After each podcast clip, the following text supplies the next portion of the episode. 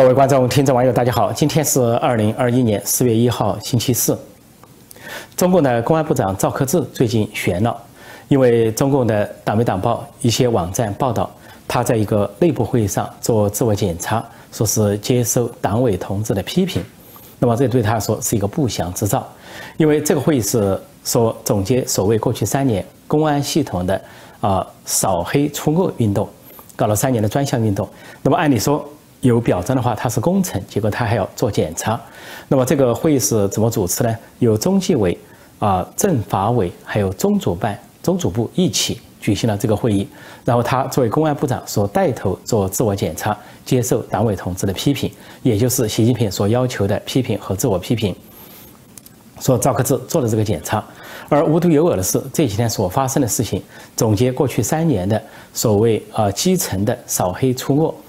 开始呢，有个总结会，是由习家军人物陈毅新主持的。这个陈毅新呢，是政法委的秘书长，是在浙江是习近平的旧部，后来受到重用，是当了政法委的秘书长，在武汉大瘟疫期间曾经坐镇武汉。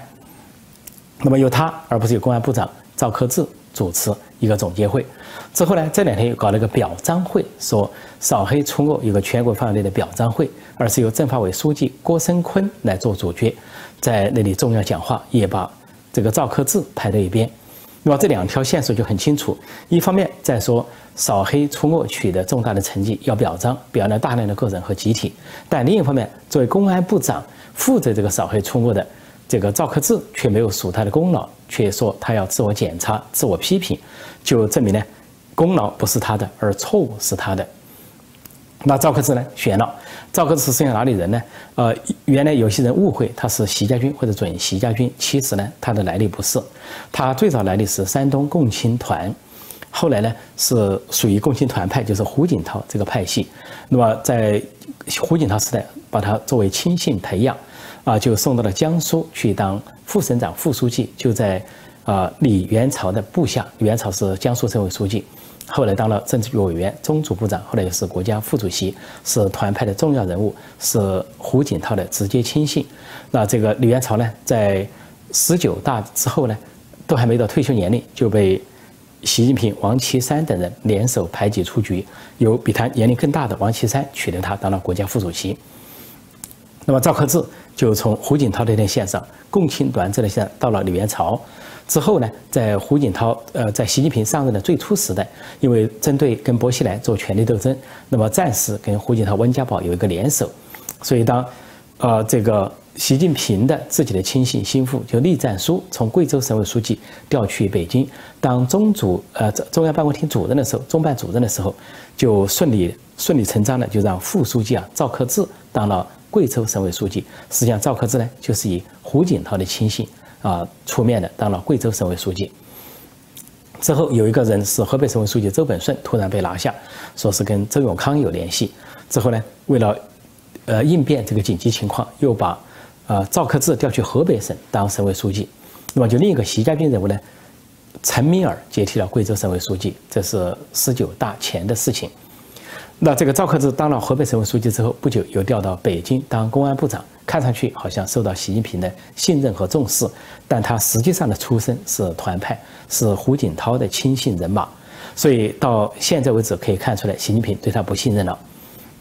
那么这次发出的信号就是要整肃他，或者让他自己告退。实际上，这个贺志啊，现在年龄已经不小，他跟习近平同岁，都是一九五三年出生，也就是说现在六十八岁。经过明年的二十大和后年的政府换届之后，他就应该是退休了。但是习近平和习家军显然等不及了，对他呢就是提前的打了招呼了。那么究竟赵克志犯了什么，或者说是不是背后参与了反习势力的活动，或者说对习近平有不满，都很难说。前段时间，呃，去年，呃，习近平、王沪宁在内蒙古找事情，在内蒙古制造一个就是剥夺少数民族蒙古族的语言，要推行汉文教学。那么当时呢？呃，作为自治区的呃内蒙古自治区的主席布小林，就是三代蒙古王的第三代啊，蒙古女王布小林不表态，他是蒙古人，他不赞成这个做法。那么作为呃自治区党委书记的石泰峰，因为是李克强的人马，也没有怎么表表态，或者说表态迟了两个月，后来还在习近平、习家军的逼迫下做自我批评。但是当内蒙古人民大规模的抗争啊，游行示威集会反对啊剥夺蒙古语言和搞汉化教育的时候，啊，习近平就派了赵克志公安部进驻那里，指挥公安系统去镇压。那么是不是在那个时候双方发生了分歧很难说。比如说赵克志的镇压是否有力度，或者是是否符合习近平的心愿，达到了习近平所需要那种稳准狠的力度，恐怕未必。总之呢，在那件事之后，看上去呢，赵克志呢转入低调。所以后来事情发展到今年三月底，在政法委公安部一系列的动作中，这个赵克志作为公安部长，居然要出来做自我检查。接受党委同志的批评，这就释放了一个重要的信号，就是他在习近平那里失宠，或者说跟习近平发生了问题，习家军在围剿他。我前面说过，赵克志的年龄按明后年就该退休了，那习家军为什么等不及了呢？大概是要让他逼他早点退下去，就让所谓公安部常务部长，就是习近平的直接亲信人物王小红接任。王小红是公安部的。常务副部长又是兼北京的公安局长，又兼什么特勤局长，来监视党和国家领导人，那么就可能说让王晓红提前接任，啊，是出于明年二十大的考虑。习近平想在二十大之前把所有重要的部门掌控在自己手上，然后呢进行权力斗争，以确保自己啊顺利的呃越过越过两届任期，搞长期执政或者终身执政。顺便说一句，习近平搞这个扫黑除恶已经三年，实际上是跟波西来学的，啊，说他是举走了一条没有波西来的波西来路线，因为波西来在重庆搞的是唱红打黑，打黑就是所谓扫黑除恶，唱红就是走左倾路线，高举毛泽东和这个社会主义的旗帜，因为波西来和习习近平都是红二代，都是太子党，是要搞红色血统论。那波西来由于跟习近平争位争大位，意外失败。意外的原因是因为一个巴掌，啊，打出了一个失败。这个巴掌就是他给他的部下王立军，本来是他的亲信，是重庆市公安局长兼副市长，一个耳光。这一耳光一打，王立军夜奔美领馆去投奔美国驻成都总领馆，要寻求避难。结果避难不成呢，被美领馆送出来，送给胡锦涛当局，反而暴露了个惊天秘密，就是我薄熙来在图谋。所谓篡位、篡党夺权，要跟习近平争天下，所以当时呢，就习近平和呃胡锦涛、温家宝联手拿下了薄熙来，打入秦城大牢，后来判处无期徒刑。那薄熙来呢，就搞了唱红打黑，来为他在重庆啊树立他的权威和奠定他的权力基础，成为西南王，然后再进军中央。薄熙来虽然被打倒了，但是习近平上台以来，可以看到他的路数跟薄熙来一样，就是唱红打黑。习近平走的是极左路线，而且比薄熙来走得更猛，那就是走回毛泽东时代，走回文革时代，走回闭关锁国的时代，国进民退。然后在高层的权力斗争告一段落之后呢，就在基层搞所谓扫黑除恶，实际上都是选择性的反腐，都是要打倒政敌，要巩固自己的权力基础。所以具有讽刺意义的就是，尽管现在号称是习近平时代，却高举波西来的旗帜，这就是扫黑除恶的实质。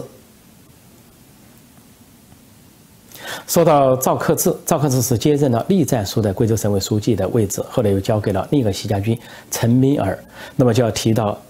栗战书，栗战书最近干得很欢，砸烂香港，砸烂香港的一国两制，还砸烂香港的选举制度。那么这两天，栗战书作为党和国家第三号人物，啊，人大委员长主持了所谓人大常委会，啊，有一百七十个这种所谓关键少数，大多数由习家军组成，包括第一副委员长王晨也是习家军，他们就炮制通过了，啊，重新弄了一个所谓香港基本法的附件一、附件二，把附件一、附件二修改了，就是。特色的选举办法和立法会的选举办法，在修改之后，就把香港的民主啊，相当于颠覆了、破坏了。本来是有限的民主，现在颠覆的越来越少，几乎就不存在了。那么，不仅他通过了这个修改啊，附附件一、附件二基本法的修改，而且呢，经过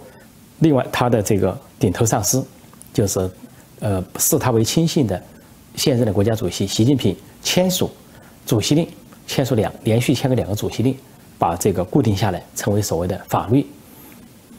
这个改动呢有五项，主要是说立法会表面上增加席次，但是减少了直选议席，把直选议席啊从三十五席减少到二十席，把功能组别从三十五席减少到三十席，而大增了共产党自己的议席，就是所谓特首选举委员会，呃，这个增加四十席构成立法会，把立法会的民主派压缩到最少数。那么之后呢，又是把这个选举委员会的区议员的议席踢走一百多席，因为区议员选举委员会是一千二百人组成，有区议员有一百多人，但区议员大多数都是民主派，所以取消他们这个呃界别。增加了共产党的所谓社会团体，也就是亲共的团体，号称爱国，实际上就是叛国团体。这五大改动中，不仅改动立法会和选举委员会，最大的改动就是候选人的审查。审查实际上非常荒谬，就是由警察来审查。就虽然有直选的议席啊，虽然还有一些啊松动的议席，看上去还有个人的议席，但是这个候选人都要经过审查。谁来审查呢？有三个。机构第一个机构是，啊，香港警方有一个国安处，是港版国安法通过之后建立的一个东西。那他们是第一关，说审查这些候选人是不是呃爱国的，是否符合港版国安法的，是否实际上也就是说是否爱党的，是否是叛国的，符合这个标准才能成为候选人。而警方是第一第一步国安处，然后第二步的叫国安委，国安委是什么呢？就是香港政府层面的，有特首和中联办。啊，主任这些人混合组成的所谓国安委，好，这是第二步，然后才送交一个所谓候选人资格审查委员会。第三步，经过三次筛选之后，只能够留下啊中共所中意的人，中共认为靠得住的人当候选人。光候选人就进行了这样的筛选，把民主派排除在外。更不用说之后的选举又是层层把关、层层加码，呃，然后把这个。能够直选的席位降到最低，这就相当于啊直接砸烂了香港的选举制度啊，让香港的民主不进反退啊，退到了还不如就是接移交前的啊英殖民时代。这就是栗战书最近的节奏。那栗战书为什么干得这么欢？从去年的港版国安法到今年的砸烂选举制度，这跟他个人心中的小九九有关。栗战书这么干是为了保下他在香港的百亿资产。那么，《纽约时报》最近发了个文章，专门提到栗战书家族，说豪华的住豪华的别墅，还有巨额的财富，以及港人的命运都连在了一起。就这些权贵，红色权贵在香港大捞，因为栗战书家族在香港拥有百亿资产，他的女儿栗乾欣、女婿蔡华波在香港又拥有这个昂贵的啊私人别墅，还有昂贵的写字楼，有什么太后公司的控股。啊，还有什么上海大酒店的这些控股？另外呢，对一些大公司的投资都说是他的闲钱，而还有什么供赛马、赌马用的宝马等等。那么这些财富加起来，应该说百亿以上。而且凡是中共高层有的贪腐动作，他们全都有。比如说到什么啊，英属的维京群岛去开空壳公司、离岸公司洗钱，李乾兴、蔡华波也有份。而这个蔡华波表面上是新加坡商人，实际上是一口浙江口音，就是假新加坡人，是从中国内地去的，入籍了新加坡的假新加坡人，所以实际上就是在主主要是驻扎在香港、新加坡两带啊，大肆的捞钱。而这么多巨额的财富汇聚在啊这个利乾兴和蔡华波名下，绝不是他们白手起家所创造的，一定是来自于官商勾结、权钱交易，就来自于栗战书他的这个特权地位。而栗战书这个女儿栗乾欣不仅呢坐拥巨巨额的财富啊，什么别墅啊、豪宅啊、办公楼啊、股票啦、控股啊等等，而且呢，她还参与一些莫名其妙的政治，比如在香港，她参与什么呢？她参与一个叫华金会，这华金会呢是亲共组织，然后她还出席一些国安活动，跟香港的特首林郑月娥共同出席活动，而出席活动的时候还有驻港解放军的副司令员在场，这证明李乾欣的角色不简单。另外，在国内呢，还查到这个李前新一会儿是兼任云南省委的政协委员，一会儿又兼任什么河北省委的政协委员，莫名其妙，根本不懂政治，也根本不知道呃从何处而来，就是所谓的政协委员。栗战书栗前兴是来自于河北南沟庄的，可以说栗战书啊是一个土得掉渣的人物，啊，就根据他这个村民就知道了。而且更重要的是，在现在的政治局常委中，呃，栗战书是唯一一个。不会讲普通话的高官啊，只会讲当地的土话，就河北土话，土的掉渣。但别小看这个土的掉渣的栗战书，啊，有一天啊，中共呃内外就会揭示出这个人恐怕是中共党内最大的贪官，至少是最大的贪官之一。前几天我提到，在中共十九大前，二二二零一七年，就因为《南华早报》啊报道过栗战书家族的贪腐啊财富和巨额资产问题，那么当时《南华早报》被迫撤稿，被迫道歉，那么后来就成了栗战书报复马云的一个这个火药桶，或者说由来导火索。因为这个马云收购了《南华早报》，而那个报道是由《南华早报》报道的，那么显然栗战书是怀恨在心。说这回对加害马云、加害阿里巴巴或者是蚂蚁金服，栗战书也是急先锋。同样道理，他为了在保护香港的百亿资产、家族百亿资产，不惜对香港下重手。所以，香港除了习近平、王沪宁这些极左路线之外，一个重要的人物就是栗战书，因为人大常委会直接控制跟香港、香港有关的事务。一句话，对栗战书来说，他砸烂香港，砸烂一国两制，砸烂香港的选举制度，在那推港版国安法啊，推行这个鸟笼选举、小圈子选举，就是伪选举，既既不是出于国家利益，更不是出于民众的利益，不是出于中国人民的利益，也不是出于香港人民的利益，甚至连党的利益他都没有考虑，他所考虑的就是他的个人之私，他的家族利益，他要力保他的家族在香港的百亿资产。中国总理李克强总是跟总书记习近平别苗头，两人呢是唱反调啊，在任何一个方向都可以看到李克强跟习近平唱反调。那么最近又传出李克强的一个动作或一句话，显然是讥讽习近平或者是习家军。那么就是前几天啊，李克强到江苏去，大家都知道，就在这个极左派煽动啊，抵制洋货啊，小粉红、自干五毛党疯狂行动，抵制什么 H A and M 什么。这个耐克、什么阿迪达斯这些外企、呃外国商品的时候，李克强却到了南京，在江苏去力挺这些外资企业，啊，他去访问一个叫啊巴斯夫的这个德国化工厂，这个德国化工厂就是给啊耐克和阿斯达斯提供生产原料的，提供主要生产原料的，他力挺这些外资企业，显示对这个抵制洋货潮不屑，对习近平、王沪宁、栗战书这个极左派的不屑。那么实际上还有一个细节，最近报道出来，他在三月底的时候也去了南京大学，去南京大学去考察。考察的时候呢，跟一群大学生在一起说话。当然了，这也不能排脱排除啊，是群众演员，事先布置好的。大学生里面抽的党员或者靠得住的学生干部。那么在里边就提到南京大学的校训。那么说南京大学的校训呢，是叫做啊诚朴雄伟啊力学敦行。呃，这些一听就知道，肯定是一九四九年之前就留下的校训，至少是在民国时代，而不是共产党时代。共产党连这些啊带有半文言文的这些词语啊，懂都懂不起。他们要做校训的话，肯定土的要命。但李克强呢，突然又话锋一提，说还有几个字知不知道？因为南京大学在历史上呢，从这个大清的末年到后来民国时期啊，都有南京大学。那么它的早期还有一个校训。李克强就说了上半句，他问学生下半句，他说的上半句是教得草根，那学生就回答下半句是做得大事，就是你能够啃草根，你就能干大事，就这个意思。就是南京大学最早的校训，在清末年间，这个南京大学呢是啊，且在民国时代，就是蒋介石的国民政府时代，它是国立中央大学，后来改名国立南京大学，后来共产党接管之后就改名南京大学，那么最早。呃，蒋介石的国民政府由于日本的入侵撤离了重庆之后，呃，汪精卫在那里建立了政府，也叫国立中央大学。那后来这个啊，日军被美军所击败退走之后呢，这个汪精卫啊也失败，失败之后呢，汪精卫的政权失败之后，就把汪精卫时代的一个中央大学称为伪中央大学，不予承认。但是中共的一个总书记就在那里读的书，就是江泽民，就在伪中央大学，在汪精卫手下读书，所以后来。这个江泽民坚决不提他这个学历，因为后来这个中央大学跟上海交大部分合并，后来江泽民只提啊上海交通大学他的学历，实际上那里只有两年，啊他只字不提他在南京大学，就是汪精卫时代伪中央大学的另外两年的学历，因为那样的话他就会觉得暴露了他的汉奸底色。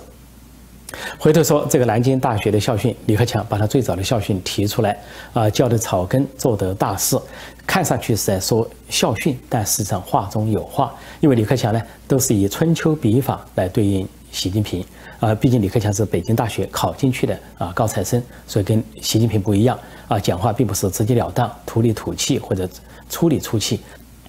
总是有点讲究迂回的策略，也就是春秋笔法。所以李克强在这里说“教得草根”，引起了很多人的联想，因为联想的就是前两年啊美中贸易战，当时呢这个习近平呃王岐山是一伙，但是这个王岐山就代表习近平和习家军讲了一句话，表示不怕贸易战，说中国人民吃草都可以顶一年，都可以撑过一年。当时王岐山呢就代表习近平和习家军说了一句著名的话，意思就是说中国人民吃草都能顶过一年，意思说不怕贸易战。但是当时他说这个话的时候，就受到中国网民的很多的疑问和讥讽，因为说你以为现在的中国人还是毛泽东时代的中国人吗？毛泽东时代的中国人的确是可以吃树皮挖草根，因为毛泽东。搞了大饥荒，搞了国民经济崩溃，饿死了四千三百多万人，那老百姓已经到了走投无路的程度。那个时候老百姓是熬得下来，那就是吃草根、啃树皮。但是现在经过了改革开放，经过了后来的富起来，经过了啊什么小康生活，还有什么中产阶级，还有很多人发达了、致富了。这个时候突然倒回去，什么吃草都能吃一年，这完全说不过去。因为道理很简单，最近一两代人都是出生和成长在改革开放年代，什么八零后、九零后、零零后，他们根本没有经历过毛泽东时代，没有经历过所谓这个吃草根、啃树皮的日子，他们怎么可能经受那样的啊回头，经受那样的责难折磨？这根本是不可能的。如果真的是出现这个时代，他们非造反不可，啊，民怨沸腾。所以。王岐山讲那句话，主要是吓美国人啊，以为美国人会被吓住，就跟中共动不动讲抗美援朝，好像上北朝鲜去跟美军拼了。其实今天的解放军也不可能啊，回到七十年前那个状态，要跟这个外国去拼。现在的解放军已经跟腐败大军，骄奢淫逸啊，这个买官卖官，然后士兵都是要靠。这个花钱或者是入党提干，层层都是行贿受贿，整个就是一个腐败大军，加上独生子女、贪生怕死等等，根本不可能跟美军有一个像样的交战。就跟这个满清一样，打江山的时候都很强大，五万满军铁骑扫遍全中国，灭亡了中国。但是到了满清末年，两百多年后，八旗子弟骄奢淫逸、腐败奢侈，在日军或者任何外国军队的打击下，都是一触即溃啊，一败涂地。同样道理，毛泽东时代的中国人，那那一两代人能够啊吃草根、啃树皮，就是吃草都能过一年或者过几年。但是现在的这一两代人根本不可能过上那样的日子，或者能够经受、熬得住那样的日子。所以这一回前几天啊，李克强到南京大学啊，又说了这句敏感的话，触及了一个敏感的话题。他说“教得草根”，那意思就说吃草根，似乎就反讽了这个王岐山代表习近平、习家军讲的那句话：“吃草都能过一年。”啊，所以呢，网网民就感慨说：“李中堂毕竟是李中堂啊，总是能够话中有话，绵里藏针啊，说的话呢是迂回曲折。”到一个程度，就是连习近平、习家军都找不出半点的破绽。但是呢，李克强达到了骂人不带吐脏字的这个境界，让习近平和习家军是哑巴吃黄连，有苦难言。好，今天我就暂时讲到这里。顺便通知大家一件事，呃，有一个会员网站啊，会员城叫希望之城。那么我平时收到一些网友啊，广大听众、观众、网友的提问，那么有时候我会选一两个呃提问来回答。那么这个简短的回答就放在希望之城那里有我的这个会员和粉丝啊。如果说大家希望听到一些关键问题的短平快的回答，请到希望之城。好，谢谢大家收看收听，再见。